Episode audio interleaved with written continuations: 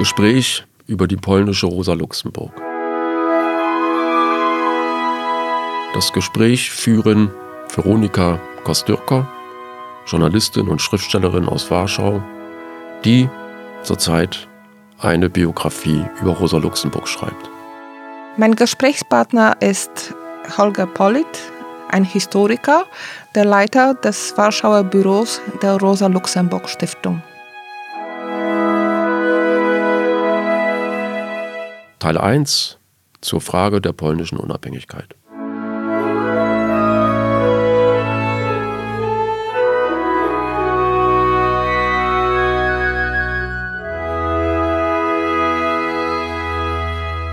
Herr Polit, Sie äh, sind ein Spezialist für Rosa Luxemburg und leben seit vielen Jahren in Polen, äh, wo Sie sich mit der polnischen Rosa Luxemburg befassen.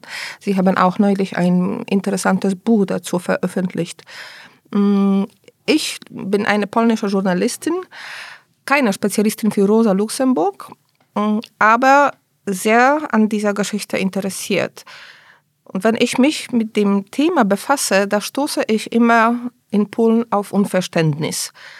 In Polen funktioniert Rosa als ein Feindbild. Das ist eine Frau, die die polnische Unabhängigkeit nicht wollte. Das ist besonders stark zu spüren jetzt in, den, in der letzten Zeit, wo äh, wir einen Rechtsruck in, äh, in der politischen Landschaft beobachten. Äh, was würden Sie dazu antworten? Was würd, wie würden Sie auf, auf diesen äh, Vorwurf ähm, antworten? Wollte Rosa polnische Unabhängigkeit wirklich nicht und war das ein politischer Fehler? Das, äh, vielen Dank. Das ist eine große Frage, eine umfassende Frage, die sich einerseits sehr einfach äh, beantworten lässt. Äh, damit will ich beginnen. Äh, Rosa Luxemburg hat äh, die Wiedererrichtung äh, Polens, also die Wiederherstellung der staatlichen Unabhängigkeit Polens vor dem Ersten Weltkrieg ausgeschlossen, aus einer ganzen Reihe von triftigen Gründen. Damit war sie nicht die einzige. Und sie hatte äh, keine Möglichkeit gehabt, sich gegen die polnische Unabhängigkeit zu stellen und gegen sie zu kämpfen. Das heißt also, dieser Vorwurf, sie sei gegen die polnische Unabhängigkeit äh, gewesen, ist äh, nicht ganz richtig, ist nicht ganz genau. Das ist so ein Punkt, der sich ergibt aus der heutigen polnischen Diskussion. Äh, da gehört auch dazu, dass es seit etwa 30 Jahren keine wissenschaftlich begründete Forschung äh, zur Geschichte der Arbeiterbewegung, unter anderem auch zum Wirken und zum Werk Rosa Luxemburgs gibt. Und das hat dann natürlich entsprechende Nachteile, so, sodass also sehr viele Dinge etwas äh, in eine schiefe Position kommen und nicht ganz genau äh, gespiegelt werden. Und dazu gehört eben auch äh, die hier sehr heftig diskutierte Frage äh, Rosa Luxemburgs Stellung zur Unabhängigkeit Polens. Äh, ich erinnere, dass im Sommer diesen Jahres ein wichtiger Minister der jetzigen Regierung ausdrücklich betont hat, dass es also äh, Persönlichkeiten in der polnischen Geschichte gibt oder gäbe, die auf der richtigen Seite gestanden haben und auch Persönlichkeiten, die auf der falschen Seite, auf der Seite der Feinde Polens gestanden haben. Und dazu zählte er dann auch Rosa Luxemburg. Und das ist ein heftiger Vor Vorwurf, der natürlich äh, dann äh, auch diskutiert werden muss. Ja, der Minister hat das wirklich sehr stark gesagt. Äh, eine, äh, ich habe es mir gemerkt. Er sagte, auf Polnisch heißt das, sie war Symbol polskich zdrajców, also ein Symbol der polnischen Verräter, sozusagen der Verräter, der wichtigste, der größte, der bösartigste Verräter. Das ist wirklich sehr stark. Daher auch meine Frage.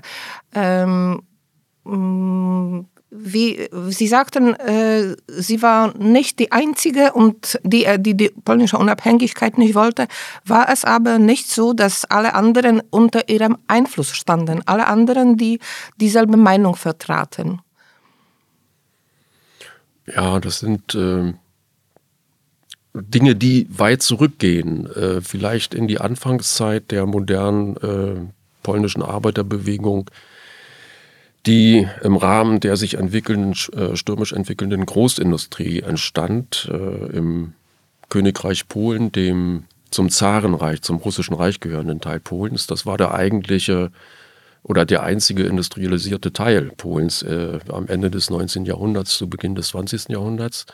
Und diese Teilung in der Arbeiterbewegung hatte schwerwiegende Folgen, die man dann weit bis ins 20. Jahrhundert äh, nachspüren konnte. Und der Unterschied war der, es gab die eine Richtung, die polnische sozialistische Partei, die PPS. Von Piłsudski, ja? Äh, unter anderem, aber er war am Anfang später, gar, ja, später das ist, das sind dann Legenden, die auch aufgebaut ja, worden sind. Er hatte. Ich meine nur, dass die deutschen mh, Zuhörer mhm. den Namen assoziieren. Also die PPS, die äh, da gehörte zum Beispiel in diese Richtung Ignacy Daschinski, der eine sehr viel wichtigere Rolle spielte und äh, im, im, österreichischen Galizien äh, wirkte. Also die PPS stand auf dem Standpunkt, dass es darum geht äh, oder gehen müsse, äh, die Arbeiterbewegung, die Arbeiter, die polnischen Arbeiter in den drei Teilen äh, Polens zusammenzuführen, also im russischen Teil, im preußischen Teil, deutschen Teil und äh, im österreichischen Teil in Galizien.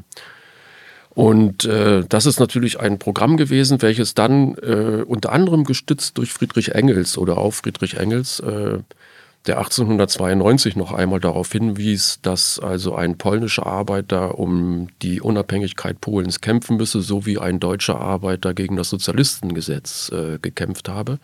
Das heißt also eine Richtung, die sagte, also unsere erste Aufgabe ist die Schaffung der Unabhängigkeit Polens die Wiederherstellung Polens und dann gehen wir weiter in Richtung Sozialismus. Und jetzt äh, kurz als Kontrastpunkt zur selben Zeit etwa, das ist also 1892, 1893, entsteht eine andere Richtung, die von Rosa Luxemburg. Dazu zählen aber auch noch andere äh, Persönlichkeiten, zum Beispiel Leo Jorgiches oder äh, Julian Machlewski. Und die sagten also, die entscheidende Aufgabe für die polnische Arbeiterbewegung ist die Schaffung von politischer Freiheit der Sturz äh, des Zarismus, also der Sturz der Zarenherrschaft. Und das schaffen wir nur im Bunde mit der russischen Arbeiterbewegung, die sich rasant und ebenso stürmisch entwickelt in den sich entwickelnden russischen, eigentlichen russischen Industriezentren in Petersburg, in Moskau und in Südrussland. Und äh, die praktisch dieses Konzept dann in den Mittelpunkt stellten. Und damit war die Bindung an eventuelle Arbeiterbewegungen in Preußen und äh, auch die Bewegung in Galizien weniger wichtig. Das ist also ein für, glaube für heutige äh, Zuhörer sehr gut, äh, gut fassbarer Kontrast. Einmal also eine Partei, eine sozialistische Partei, die alle drei Teile umfassen wollte und zum anderen eine Partei, die sagte, wir haben unsere Aufgabe jetzt im Zarenreich und müssen die Zarenherrschaft stürzen. Und das schaffen wir nicht. Äh, mit äh, polnischen Arbeitern in Galizien und nicht mit polnischen Arbeitern in Preußen, sondern das schaffen wir nur mit unseren Klassenbrüdern äh, im eigentlichen Russland. Rosa Luxemburg hatte dazu ökonomische Argumente, nicht wahr? Waren sie treffend, die Argumente? Haben sie sich später bewahrheitet nach der äh, Wiederherstellung Polens? Also die, vielleicht erklären Sie uns, äh, äh, was waren Ihre Argumente und hatte die recht, die ökonomischen Argumente?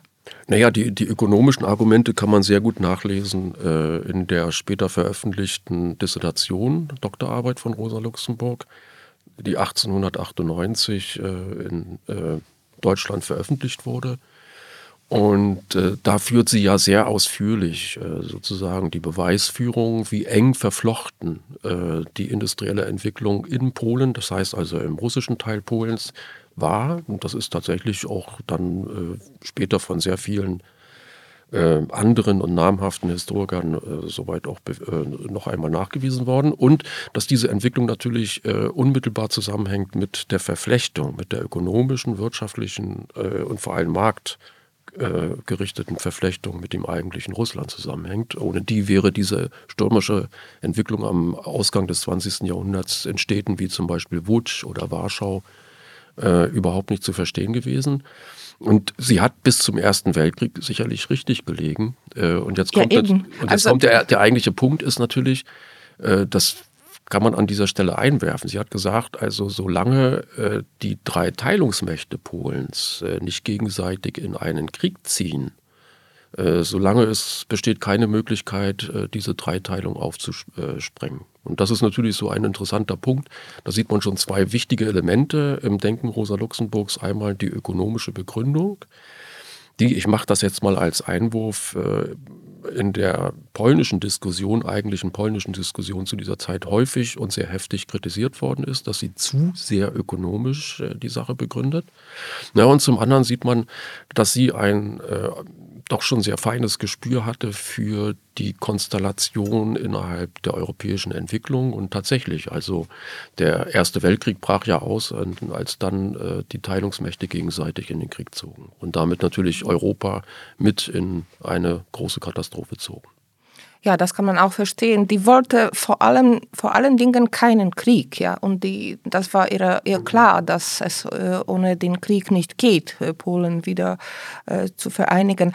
Aber zurück zu den ökonomischen Argumenten. Ich glaube, die waren ökonomisch, aber nicht nur, nicht, äh, nicht nur ökonomisch, denn äh, sie äh, meinte, also aus dem Ökonomischen kam das Politische hervor. Sie meinte, äh, dass es nach der Wiedervereinigung Polens, also nach der äh, Abgliederung Polens von Russland, dass es zu einer ökonomischen Krise kommen muss. Und die Krise hat, zu, hat politische Folge, ja, dass die Arbeiterklasse schwächer wird und die Revolution äh, in die Ferne rückt äh, als, äh, als Ergebnis. Ja?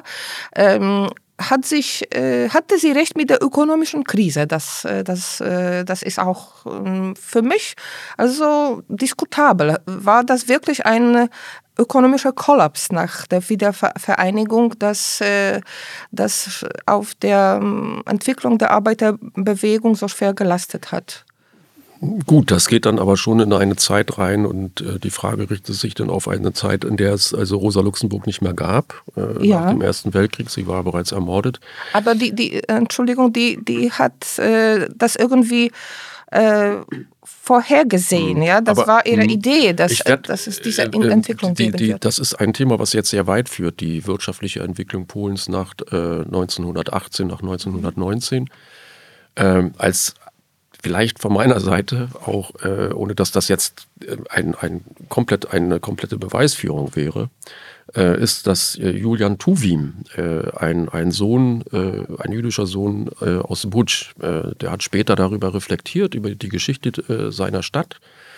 Und da gibt es eine interessante Reflexion, dass er sagte, also solange diese Stadt verbunden war mit dem russischen Markt, ging es ihr gut. Und äh, als sie dann nicht mehr verbunden war mit dem russischen Markt, also in den 20er und 30er Jahren, ich sage das jetzt mal vorsichtig, ging es ihr weniger gut. Und wir wissen aus der späteren Geschichte, dass äh, solange Butch äh, als Textilindustriestaat mit äh, fast 100.000 Arbeitsplätzen verbunden war mit dem riesengroßen sowjetischen Markt, ging es der Stadt vergleichsweise gut. Und die Stadt ist dann, als dieser sowjetische Markt weggebrochen ist, nach 1990, äh, eine lange Zeit nicht besonders gut. Das heißt also, da ist, wenn man, äh, und damit will ich jetzt Rosa Luxemburg weder kritisieren noch äh, in den Himmel heben, sondern nur sagen, sie hat natürlich etwas getroffen dass also große Industriezentren im Königreich Polen vor dem Ersten Weltkrieg in unmittelbarer Art und Weise einfach abhängig sind von dem riesengroßen, aufnahmefähigen Markt äh, in Russland. Das wäre das eine. Und das andere, sie hat einen etwas anderen, ich glaube, für die polnische Frage gar nicht so sehr die Frage von Krise oder Nicht-Krise, sondern sie hat äh, Folgendes gesehen. Sie hat gesagt, äh, es gibt eine stürmische industrielle Entwicklung, es entwickelt sich die Arbeiterbewegung und die stößt an oder die stößt sozusagen die Zarenherrschaft, die äh, absolutistische Herrschaft an, an Grenzen, die nicht mehr zu lösen sind. Es wird unweigerlich zu einer politischen Revolution kommen, in der also nachgeholt wird, was im Westen im 19. Jahrhundert erkämpft worden ist, nämlich die Durchsetzung von politischer Freiheit. Aber die wird schon unter anderen Bedingungen erfolgen, weil eine sehr starke Arbeiterbewegung äh, hier sozusagen das revolutionäre Geschäft machen wird. Und insofern hat sie bereits 1893, 1894 und 95 in ihren allerersten polnischen Schriften diese, diese kommende Revolution, politische Revolution im Zarenreich antizipiert, vorweggenommen, hat aber immer sehr gut eigentlich dazu gesetzt, äh, das wird ein Vorgang sein, der nur erfolgreich sein kann, wenn die polnische Arbeiterbewegung und die russische Arbeiterbewegung zusammenkämpfen. Und das ist eigentlich der springende Punkt sozusagen in ihrer polnischen Frage.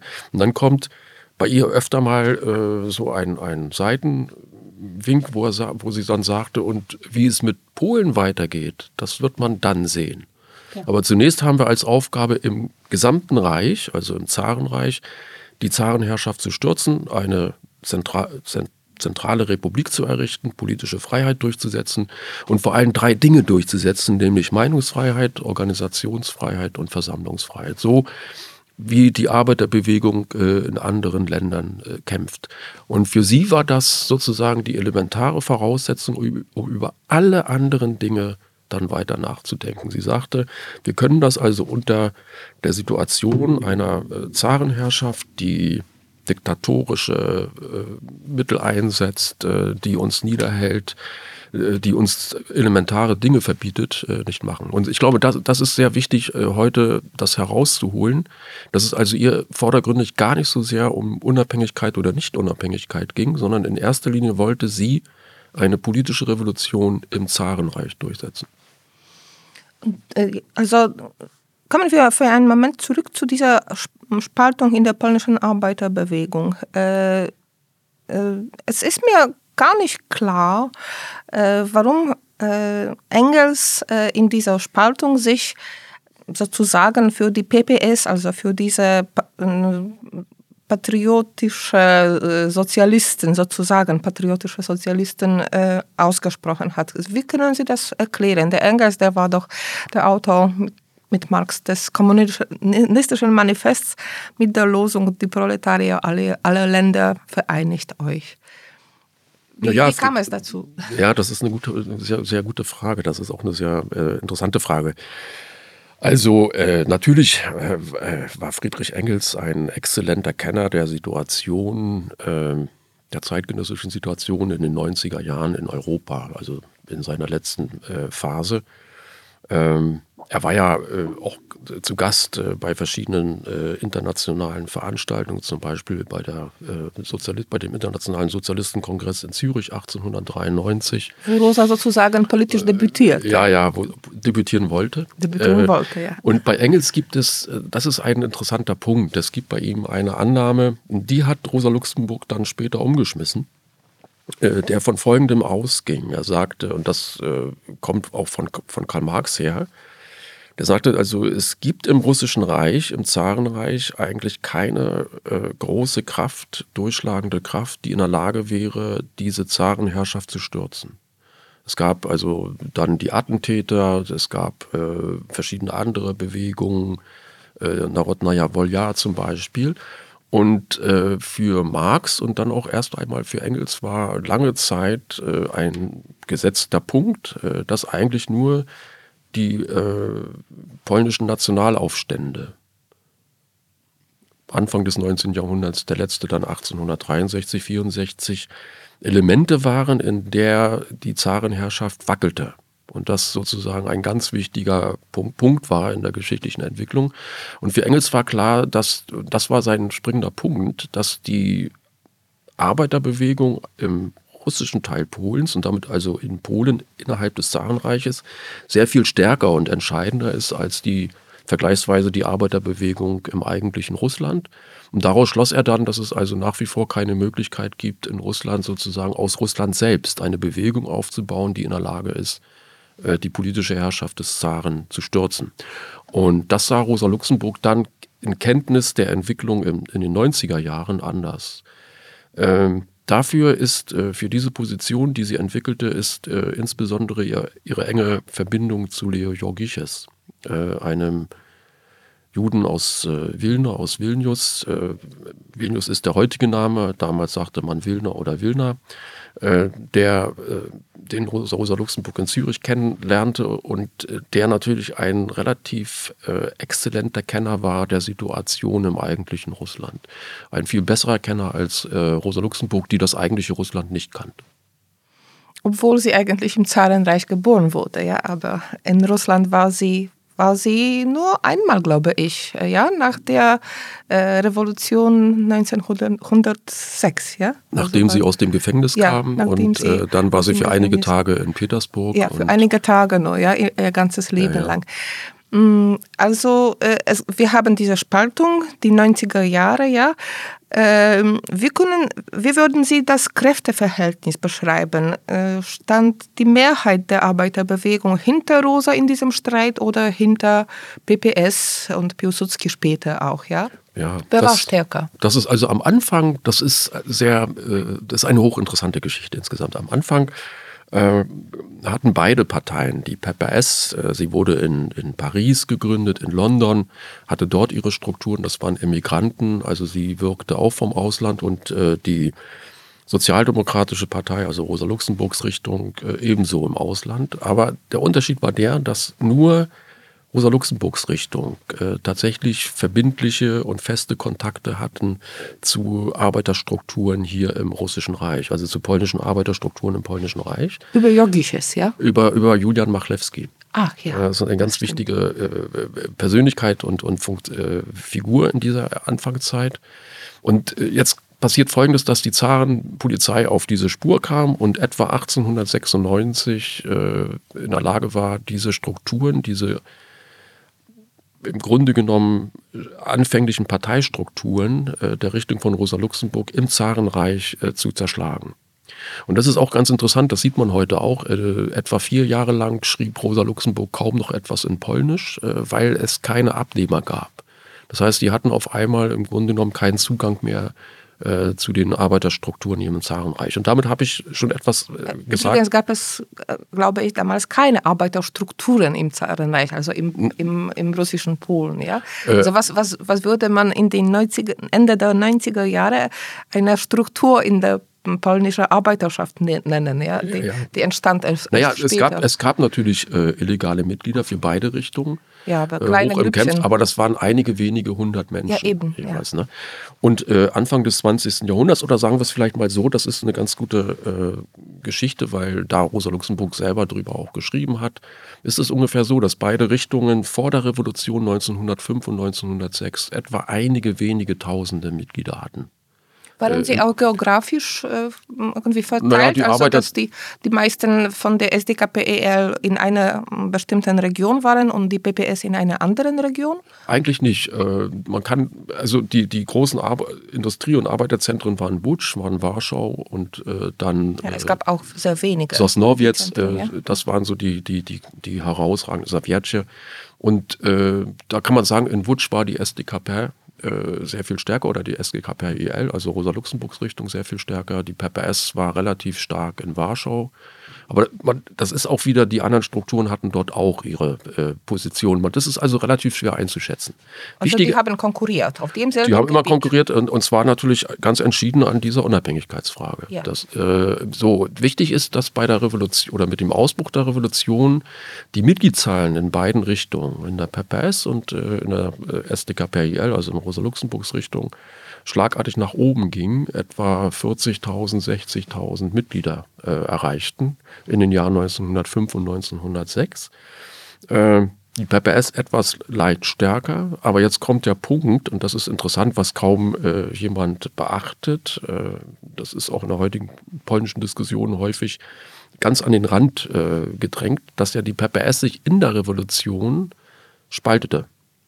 Ja. Und zwar äh, genau an dieser Frage, wie halten wir es mit dieser russischen Revolution? Machen wir da mit oder machen wir da nicht mit? Äh, und, äh, aber, das auch, ist, aber auch an der Unabhängigkeitsfrage. Das ja, ist das, ganz das hängt damit zusammen. Wichtig ist, dass der, der größere Teil, zwei Drittel etwa der PPS, eigentlich einschwenkten in dieser Zeit äh, in die Richtung von Rosa Luxemburg. Und das ist auch jener Teil der PPS, äh, also der größte Teil, der dann 1918, Ende 1918 zusammen mit Rosa Luxemburgs Richtung eine neue Partei gründete, die Kommunistische Partei Polens.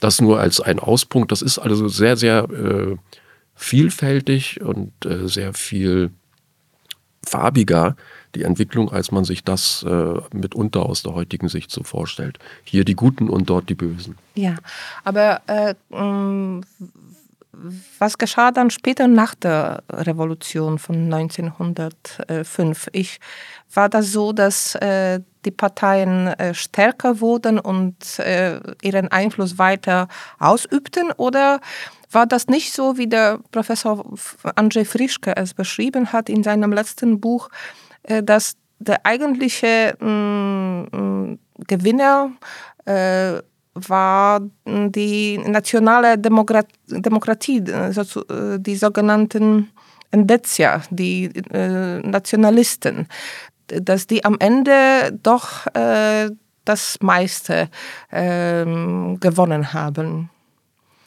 Naja, die Arbeiterparteien waren illegal und sie blieben das auch bis zum Ende des, äh, der Zarenherrschaft in Polen. Äh, hatten damit keine Möglichkeit, natürlich eine normale Mitgliederstruktur aufzubauen, ein normales äh, Parteileben zu organisieren. Das heißt also, nach der Revolution, nach der Niederschlagung der Revolution, nach dem Ende der Revolution gingen die Mitgliedszahlen natürlich auch wieder äh, entsprechend nach unten. Das waren dann wieder nur einige Tausende, äh, die dann in den illegalen Strukturen wirkten und arbeiteten. Auf eine und ganz andere Weise. Auf eine ganz andere also. Weise. Und äh, damit kam dann auch die kleinere Richtung der, der PPS, also die praktisch nicht äh, einschwenkte auf diesen Revolutionskurs. Das ist also sehr paradox äh, wieder in die Vorhand. Und da ist, spielt äh, Josef Pesutzky eine Rolle, die also sagten, wir müssen sozusagen die Zarenherrschaft auf Schritt und Tritt äh, stellen, äh, auch außerhalb revolutionärer Massenproteste und so weiter und so fort. Äh, das sind also hoch umstrittene Dinge in der Geschichte der Arbeiterbewegung. Und andererseits das, was Sie jetzt sagten, die Nationaldemokratie von Roman Dmowski, äh, de facto eine legale Partei, die also auch äh, ihr normales Parteileben ausleben äh, konnte. Es gab äh, im Zusammenhang mit der Revolution 1906 erstmals Duma-Wahlen, also Wahlen zur russischen Staatsduma, die von den Arbeiterparteien blockiert worden ist, äh, an der sie sich nicht beteiligten. Und der große Nutznießer waren äh, die Nationaldemokraten, die dann auch schon so ein bisschen die nationale Karte ausspielten. Aber nicht so, wie man sich das heute vielleicht naiv vorstellten, indem sie die Unabhängigkeit Polens äh, forderten, sondern sie forderten und gingen in die Richtung einer stärkeren Autonomie äh, des polnischen Teils und waren, wie gesagt, äh, der große Nutznießer der ersten Wahlen. Äh, sie holten praktisch fast alle äh, Mandate, die für Polen zu holen waren. Naja, und spielten das dann also bis zum Ausbruch des Ersten Weltkrieges auch geschickt aus, waren, wenn man so will, die dominierende politische Kraft, zumindest auf der Oberfläche. Aber wie gesagt, die Arbeiterparteien hatten keine Chance, sozusagen in legaler Weise ihre Kräfte zu organisieren, zu bündeln und dann auch in die Öffentlichkeit zu spielen. Aber die Nationalisten haben damals auch sehr stark äh, die antisemitische Karte gegen die Sozialdemokratie gespielt, äh, besonders gegen die SDKPIL, nicht wahr? Obwohl es auch äh, viele Juden in der PPS gab, aber die, der, damals entstand dieses Feindbild, glaube ich, dass es die, die, die Gegner Polens sind. Ja? Das, das hing damit zusammen, dass, dass die Endetzia diese antisemitischer Charakter spielte. Ja, das sind, äh, das sind auch das sind sehr, sehr komplizierte Fragen im Detail. Also von der Zusammensetzung her der, der Funktionäre, der, der Mitglieder würden, nehmen sich die Arbeiterparteien in dieser Zeit wenig, die beiden, also PPS, die PPS-Richtung und die SDKPIL. Überall gibt es herausragende Persönlichkeiten, die jüdischer Herkunft sind. Äh, also das wäre jetzt kein Kriterium. Interessant ist, äh, um 1900 oder 1910 äh, gibt es im Königreich Polen, also in den Industriezentren, eine neue Streikwelle, die anhebt. Und äh, sehr viele Beobachter äh, hatten damals, das ist so ein bisschen, man kann, man weiß das aus eigener Erfahrung, nahmen sofort an, aha, die Revolution bricht wieder aus. Äh, und da gab es interessante Vorgänge, äh, zum Beispiel, dass dann in der legal erscheinenden Presse, polnischen Presse, äh, Menschen auftraten, Leute auftraten, Publizisten auftraten, die dann sagten, wer führt denn hier die polnische Arbeiterbewegung oder wer führt die polnischen Arbeiter? Und dann machten sie zum Beispiel zwei Persönlichkeiten aus, nämlich äh, Rosa Luxemburg und Leo Jokiches, äh, verwiesen auf die Herkunft und sagten, äh, aus unserer Sicht hätten die also kein Recht, hier polnische Arbeiter zu führen und führten ein interessantes Beispiel an, nämlich den 1. Mai 1905, als es in Warschau eine sehr umfangreiche 30, 40.000 äh, Demonstrierende äh, Demonst Mai-Demonstrationen gab, angeführt von den Sozialdemokraten, also von der Rosa-Luxemburgs-Richtung, die dann in Warschau von der Zarenpolizei mit einem blutigen Massaker niedergeknüppelt wurde, mit mehreren hundert äh, Todesopfern. Und jetzt 1910 führte man dann die Rechnung auf und sagte also, die hätten mit Absicht sozusagen unsere polnischen Arbeiter in dieses Blutbad geführt. Und das zeigt dann auf einmal, äh, welche anderen äh, Dimensionen Dimension das annahm. Ich führe das deshalb ein, weil das ist einer der ganz wenigen Situationen gewesen, in der dann Rosa Luxemburg, sie war damals bereits wieder in Berlin, äh, polnische Texte schrieb und sich auseinandersetzte, explizit auseinandersetzte mit dem Antisemitismus. Und sie war aber zu dieser Zeit äh, der festen Überzeugung, dass Antisemitismus äh, in der Arbeiterbewegung, auch in der polnischen Arbeiterbewegung, äh, keinerlei Chance hat. Hatte sie recht? Damals würde ich sagen, ja, das ist äh, ein großer Punkt. Äh, und die Frage, diese, die ist insofern sehr wichtig, weil natürlich ändert sich dann durch den Vorgang des Ersten Weltkrieges sehr viel. Und wir wissen aus der Erfahrung, dass nach dem Ersten Weltkrieg diese Dinge nicht mehr so einfach zu beantworten gewesen sind, äh, wie es dann, äh, wie es Rosa Luxemburg 1905, 1906 oder 1910 gesehen hat. Sie hat aber in einer ganzen Reihe von Briefen, die sie aus dem Gefängnis äh, im Ersten Weltkrieg schrieb, äh, schon reflektiert, äh, dass das eine sehr wichtige Frage sein könnte. Und es gibt einen allerdings in Deutsch geschriebenen Text, äh, der wahrscheinlich äh, von ihr zumindest redigiert worden ist äh, in der Roten Fahne, der, der Zeitung der der, der, der, also der, der, der, der, der, des Revolutionär, der, also der Spartakisten, des, der, der, der Revolutionsleiter in der äh, Novemberrevolution, in der im November 1918 aus, für, relativ ausführlich geschrieben worden ist über komplizierte Vorgänge in Lemberg äh, im Zusammenhang mit Ukrainern, Polen und Juden. Und der es eine, geht um den Pogrom, ja. Um den Pogrom unter anderem. 1918. Und der also eine, eine das ist sehr bemerkenswert. Äh, der ist bisher eigentlich auch nicht identifiziert, dieser Beitrag. Ist sehr bemerkenswert, weil die Autorin, also die Redakteurin, und das ist Rosa Luxemburg, das sind, oder Rosa Luxemburg und äh, Leo, Leo Jockiches, sehr vorsichtig sind mit dieser Frage. Und das würde ich deshalb insofern öffnen. Äh, sie hätte, hätte sie, wäre sie nicht ermordet, ermordet worden, sich nach 1919 sehr viel äh, intensiver und sehr viel diffiziler mit der jüdischen Frage und äh, Arbeiterbewegung befasst. Ja, das, äh, das finde ich auch sehr interessant. Wie überhaupt die Frage, wie würde sich Rosa Luxemburg nach, äh, nach 1919 weiterentwickeln? Ja, das ist die Frage, die, die sich nicht, äh, also viele, viele ähm, Forscher auch gestellt haben. Aber äh, vielleicht kommen wir noch kurz zurück zu dieser 1905 ähm, Revolution.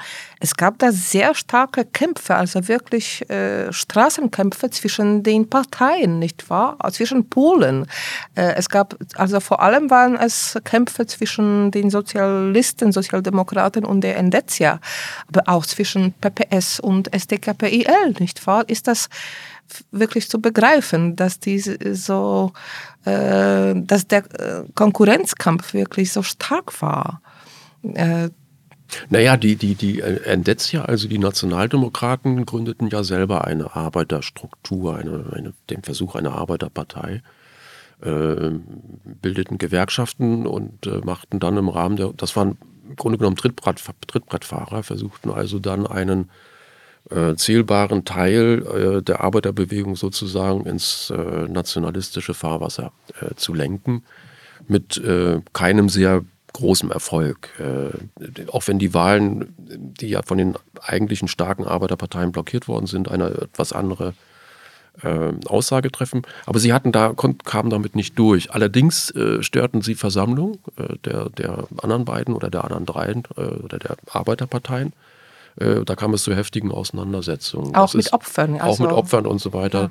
Und äh, die Zahnpolizei nutzte das natürlich aus. Man kennt das in der deutschen Geschichte dann später äh, im Zusammenhang mit dem ja. Heraufziehen äh, der, der Hitler-Diktatur. Ja. Also die Straßenkämpfe in Berlin zum Beispiel, so etwas ähnliches. Aber was wichtig ist, ähm, Kämpfe zwischen der PPS-Richtung und äh, der äh, SDKPIL und den beiden Richtungen als solche gab es weniger. Ja. Äh, was interessant war, es gab e eher eine schroffe äh, und das wurde polemisch sozusagen ausgetragen und da war Rosa Luxemburg natürlich beteiligt als äh, jemand, der ja nur geschrieben hat und nicht auf den Barrikaden stand. Äh, gab es also eine scharfe, Auseinandersetzung um die Fragen von Taktik in der Revolution, die strategische Ausrichtung, insbesondere dann zu der Richtung, die von Josef Piłsudski äh, vertreten worden ist. Ja, also das, zum Terror, äh, eigentlich zum Terror, Terror. Der also äh, Polizeistationen überfiel, der äh, Schnapsläden, Monopolläden überfiel, der äh, Postzüge überfiel, um, um, Geld, um Geld, für die Revolution Geld für die Revo so, und so weiter und so fort. Das lehnte Rosa Luxemburg sehr ab. Und äh, es gibt einen, einen erschütternden äh, Text von ihr, polnischen Text von ihr, wo sie sich mit dieser hohen Opferzahl äh, von Arbeitern beschäftigt. Äh, und zwar Arbeiter, die also da mitmachten beim Überfall auf Monopolläden, beim Überfall auf Postzüge und so weiter, also die kleinere PPS-Richtung, und die dann hingerichtet wurden. Äh, dann von als Räuber einfach als Räuber und als Kriminelle hingerichtet wurden und das ist ein erschütternder Text, wo sie sagte, also das ist praktisch die Richtung, wir wissen heute von Josef Pesutski, die also aus unseren Arbeitern Kriminelle gemacht haben und äh, die jetzt dann also am Galgen hängen und hingerichtet werden. Und die Zahlen äh, der, der Hingerichteten dann in diesem Zusammenhang ist tatsächlich sehr erschreckend. Und man muss sagen, der größte Teil davon äh, wurde als äh, praktisch jemand hingerichtet, der ein Krimineller gewesen ist. Ja. Und würden Sie die PPS-Leute äh, zu jener Zeit, also vor 1905, äh, bestimmt auch vor ähm, der, dem Ersten, Ersten Weltkrieg als Trittbrettfahrer der Revolution bezeichnen. Das sagt man mm, öfters äh, über Piłsudski und zwar im heutigen Polen als eine Verteidigung von ihm. Also das, der war in keinem Fall ein Sozialist, der wollte nur unabhängiges Polen, der war nur ein polnischer Patriot. Das ist die offizielle Ausrichtung heute der offiziellen, äh, des offiziellen Piłsudski-Kultus, den wir heute in Polen haben. Äh, glauben Sie daran, dass, dass die die Revolution nur ausnutzen wollten, um unabhängiges Polen wiederherzustellen? Sicherlich. Und, und dass die Rosa das, das, äh, das wusste. Hm, sicherlich, das ist eine ganz komplizierte Geschichte. Es gibt ja, äh, spätere Historiker haben ein, ein, also in der Reflexion über die Revolution 1905, 1906 äh, einen sehr schönen Titel gefunden. Also war es die erste Revolution oder war es der letzte ja, Nationalaufstand? Das hat der Tischka, nee, nicht Tisch, Felix Tisch, nicht Tischka, das hat der Felix Und äh, das ist so eine sehr, sehr schöne Frage. Und äh, wir wissen heute, dass also diese Stimmung, die äh, anfangs äh, in den Arbeitermassen eindeutig revolutionär waren, also in Richtung dieser politischen Revolution und der politischen Freiheit, also unter der roten Flagge, äh, später kippte im Laufe der Revolution. Also das Nationaltuch, das weiß-rote Tuch äh, der Polen äh, kam dann stärker zum äh, Vorschein. Das heißt also, das ist eine ganz interessante Geschichte. Und insofern die äh, Richtung von Piłsudski, die PPS-Richtung, hatte natürlich in ihrem Programm bis zum Ausbruch der Revolution, die für sie überraschend kam.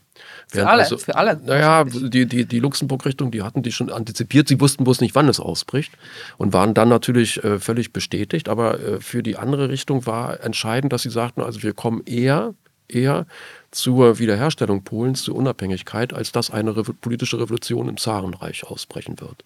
Und die brach aber dann natürlich in Petersburg aus im Januar 1905.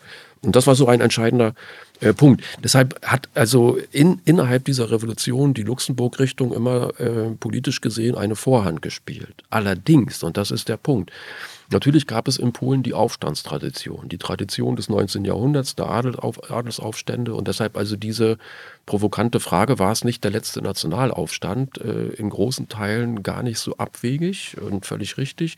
Und das ist eigentlich die Piłsudski-Richtung. Also die sagte, wir kämpfen mit den Mitteln äh, des Nationalaufstandes gegen die Fremdherrschaft und setzen also praktisch, äh, nutzen die Revolution, tritt Breitfahrer hin oder her, nutzen die Revolution aus um sozusagen unser Programm durchzusetzen. Aber wie gesagt, äh, der Bruch in dieser Richtung, der größte Teil zieht rüber zu der Luxemburg-Richtung, auch wenn das noch viele Jahre dauerte, bis sie sich dann organisatorisch zusammenschlossen.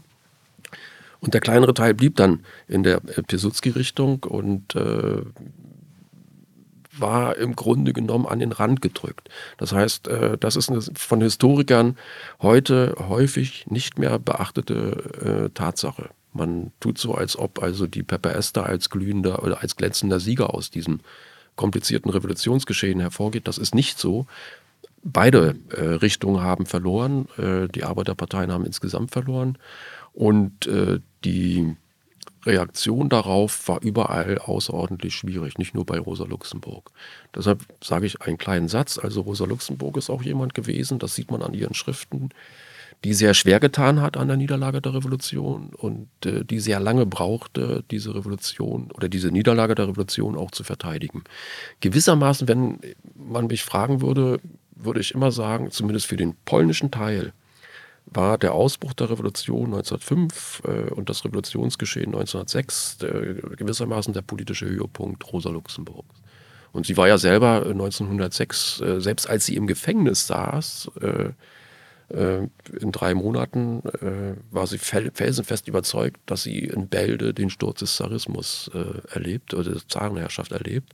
Und als sie aus dem Gefängnis kam im Juni, Ende Juni 1906 aus der Zitadelle, also einem sehr schwierigen und schweren Gefängnis, äh, war einer ihrer ersten Sätze, die Revolution ist großartig, alles andere ist Quark. Ja, und die sagte auch, dass es die besten Mon Monate ihres Lebens waren, ja, die, damals, äh, die sie damals in Warschau mit Jogiches verbracht hat. Äh, glauben Sie, dass es auch eine Rolle spielte mm, in, in diesen, äh, wenn es die Verteilung der Kräfte in der Arbeiterbewegung äh, nochmal die Frage.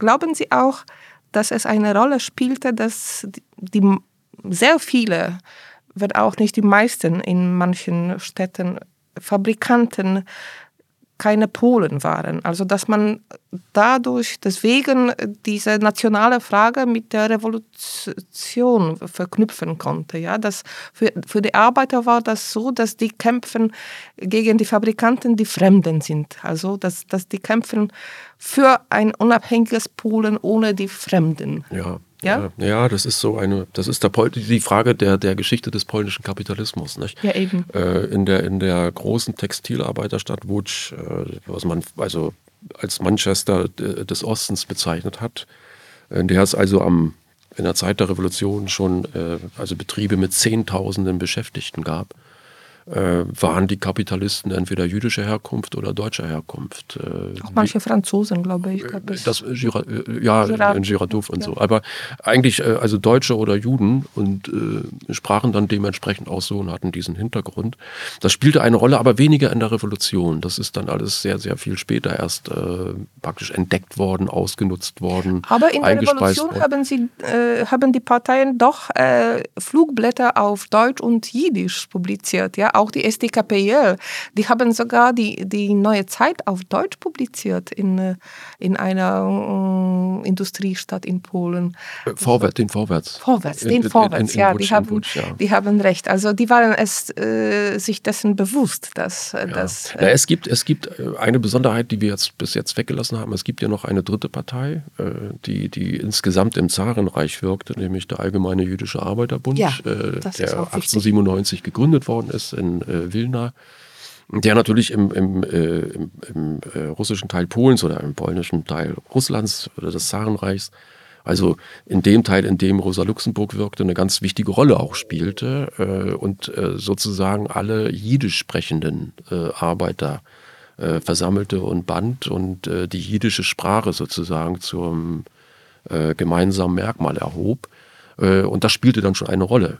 Äh, das ist auch äh, durchaus konfliktreich mit der Richtung von Rosa Luxemburgs gewesen. Von ihr gibt es Texte oder zusammen mit Leo Jorgiches verfasste Texte, auch programmatische Texte, also wo sie etwa folgendermaßen argumentierte, das seien unsere sozialdemokratischen Brüder.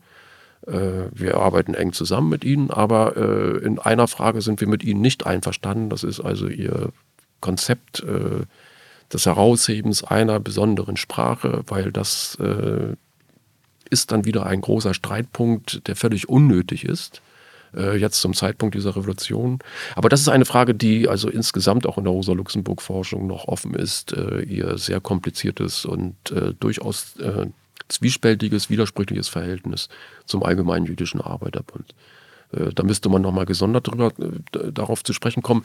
Äh, bezüglich der nationalen Frage würde ich aber sagen, bis zum Zeitpunkt der Revolution sind alle diese Fragen, also die Nation, nationale Zusammensetzung der Bourgeoisie in Polen, die Zusammensetzung der Arbeiterschaft in Polen sind Fragen, die von wenigen, von einigen herausgehoben worden äh, sind, äh, auch versucht worden sind, sozusagen in die Öffentlichkeit zu bringen. Aber insgesamt hat sich das nicht durchgesetzt. Ist das also eine Sache gewesen, die, wir wissen das heute aus den späteren Entwicklungen, äh, dass es dort schon im Ansatz vorhanden war, aber es spielte sozusagen im öffentlichen Geschäft keine entscheidende Rolle. Wenn wir das alles im Auge behalten, worüber wir jetzt gesprochen haben, Glauben Sie, dass man wirklich sagen kann, dass Rosa eine Verräterin Polens war, wie es äh, heute in der Öffentlichkeit funktioniert, leider? Äh, bis zum Ersten Weltkrieg bestimmt nicht. Äh, dann werfe ich den Fakt ein, dass sie im Ersten Weltkrieg in deutschen Gefängnissen gesessen hat. Äh, keine Möglichkeit hatte, äh, sich jetzt ausdrücklich und spezifisch äh, äh, der polnischen Frage zu beschäftigen. Und äh, nach dem Ersten Weltkrieg ist bekannt, dass sie ermordet wurde, relativ schnell. Äh, es gibt einige wenige Texte, es gibt Teile, wo man sieht, dass sie gegen die äh, nationalstaatlichen Entwicklung Ende des Ersten Weltkrieges äh, sehr kritisch dagegen vorging. Und das müsste man erklären. Für Rosa Luxemburg war im Grunde genommen mit der italienischen Einigung und mit der deutschen Einigung äh, im 19. Jahrhundert der Prozess der Nationalstaatsentwicklung äh, in Europa abgeschlossen. Das ist äh, ein sehr modernes Konzept gewesen, welches äh, sehr viel erinnert an die Prozesse, die wir heute mit der Europäischen Union und mit der Integration haben, wo wir auch sehen, wie viel Widerstand gerade Fragen der nationalen Identität und so weiter hervorrufen. Also das sind so Sachen, wo ich sagen würde und eindeutig sagen würde, nein, das war sie nicht. Und ich werfe sozusagen als ein krönenden Beweis ein, dass, äh, dass, dass ein bisschen vielleicht äh, das noch einmal ins Verhältnis setzt. Ähm, die, es gehört zu dem politischen äh, Instinkt, fast kann man sagen, zu dem politischen Genie von Josef Besutzky, dass er äh, im Laufe der Jahre 1917, aber vor allem 1918 sehr schnell erfasst hat, dass es eine Besonderheit in diesem Ersten Weltkrieg am Ende gibt, nämlich dass im Osten alle beide Seiten verlieren werden. Sowohl also die Deutschen und Österreicher auf der einen Seite, aber auch die Russen auf der anderen Seite. Und dass aus dieser Tatsache raus, dass also beide kämpfenden Seiten die Verlierer sind, äh, ergibt sich dann, und das war für ihn sozusagen der Punkt, wo er dann zupackte, ergab sich für ihn die Möglichkeit, auf diesen Trümmern der Dreiteilung dann äh, die Wiederherstellung der polnischen Republik zu machen. Und ich werfe das deshalb ein, äh, das, weil das was zu tun hat mit Krieg, äh, was in, im Westen Europas und auch in Deutschland viel weniger gesehen wird, ist ja, dass praktisch der Erste Weltkrieg hier in Polen und östlich davon äh, mit dem Ende des, mit dem Ende gar nicht zu Ende war, sondern 1919 eine ganz neue Reihe von Kriegen entstand, die dann reinragten in die russischen Bürgerkriege im Zusammenhang mit Roten und Weißen. Also ein, ein sehr langer, äh, eine sehr lange Kette von kriegerischen Auseinandersetzungen, die erst äh, im März 1921 mit dem Frieden von Riga zwischen Polen und Sowjetrussland äh, im Grunde genommen formal abgeschlossen worden sind. Und das zeigt also, welche heiße Erde es hier war und äh, wie es brodelte. Und genau diesen, diesen komplizierten Zustand, den wollte Rosa Luxemburg eigentlich zumindest, was ihre Schriften vor dem Ersten Weltkrieg antrifft, verhindern. Sie sagte also, dieser Bereich muss äh, damit leben, dass es nicht mehr zu nationalstaatlichen Entwicklungen kommen wird und muss einen anderen Weg finden. Und wenn man das, ich werfe das so ganz gerne ein, wenn man das zu Ende denkt, dann kommt man tatsächlich äh, zu Konstruktionen, wie wir sie heute aus dem zusammenwachsenden Europa, aus der Europäischen Union kennen, erleben, mit allen Schwierigkeiten, allen Widersprüchen und allen Rückschlägen. Hat sich die äh, Stellung Rosa Luxemburgs zu der Nationalfrage oder zu der Unabhängigkeitsfrage im Laufe der Zeit verändert und entwickelt. Die hat, sie hat doch die Frage erstmals schon 1892 gestellt im Züricher Kongress äh, der 93. Internationale. Hm. 93. Ja, sie hat doch die Frage zum ersten Mal 1893 gestellt während des Kongresses der Internationale in Zürich. Da hat sie keine richtige Möglichkeit gehabt, mm, ihre Ideen zu entwickeln und erklären. Aber da gab es schon diesen Akzent. Wir sind diejenigen Sozialisten, die gegen die polnische Unabhängigkeit äh, sind. Und äh, das dauerte doch die 30 Jahre, ja, diese, äh, ihre, ihre mm, Ihr Engagement äh, in dieser Diskussion? Hat es sich verändert und entwickelt in dieser Zeit? Hat sie ihre Ideen revidiert? Entwickelt ja, aber nicht verändert. Ja. Also äh, der Forscher heute hat die Möglichkeit, es gibt eine Broschüre, die erste Broschüre 1895, polnisch geschrieben in Zürich äh, zu dieser Frage. Also die Arbeiterbewegung und die polnische Frage, so kann man das sagen. Dann hat sie ähm, eigentlich immer diese Position weiterentwickelt und vertreten. Sie hat es dann geschafft, äh, 1903 Franz Mehring in der deutschen Sozialdemokratie auf ihre Seite zu ziehen bezüglich der polnischen Frage und 1905 Karl Kautsky. Das war ein großer Sieg sozusagen im theoretischen Feld, der natürlich dann auch praktische Auswirkungen hatte. Und sie hat äh, nach der äh, Revolution 1905, 1906 eine große polnische Arbeit geschrieben, 1908, 1909, über die Nationalitätenfrage und die Autonomie des Königreichs Polens. Ich lasse mal diese Einzelheiten weg, aber dort hat sie sozusagen dieses Thema eigentlich in ähnlicher Art und Weise wie 1895 entwickelt, nur sehr viel reifer, äh, mit sehr viel mehr Argumenten, äh, mit sehr viel Fakten untersetzter. Also eine im Grunde genommen äh, sehr gut begründete theoretische Arbeit. Interessanterweise ist diese Arbeit äh, über die Nationalitätenfrage von Rosa Luxemburg, diese reife Arbeit von ihr, von Lenin komplett abgelehnt worden.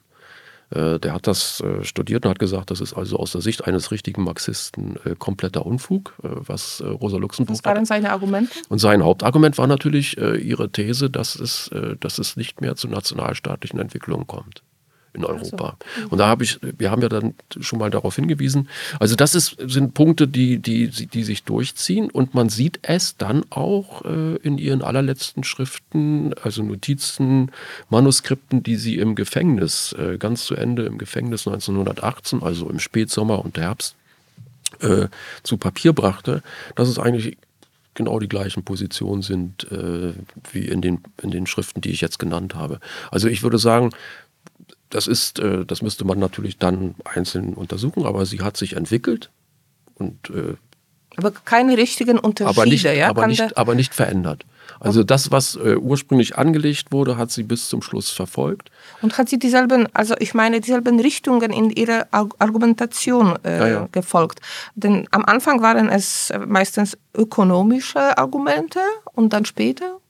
Ja, ökonomische Argumente und Argumente der, der politischen Revolution, der politischen Freiheit.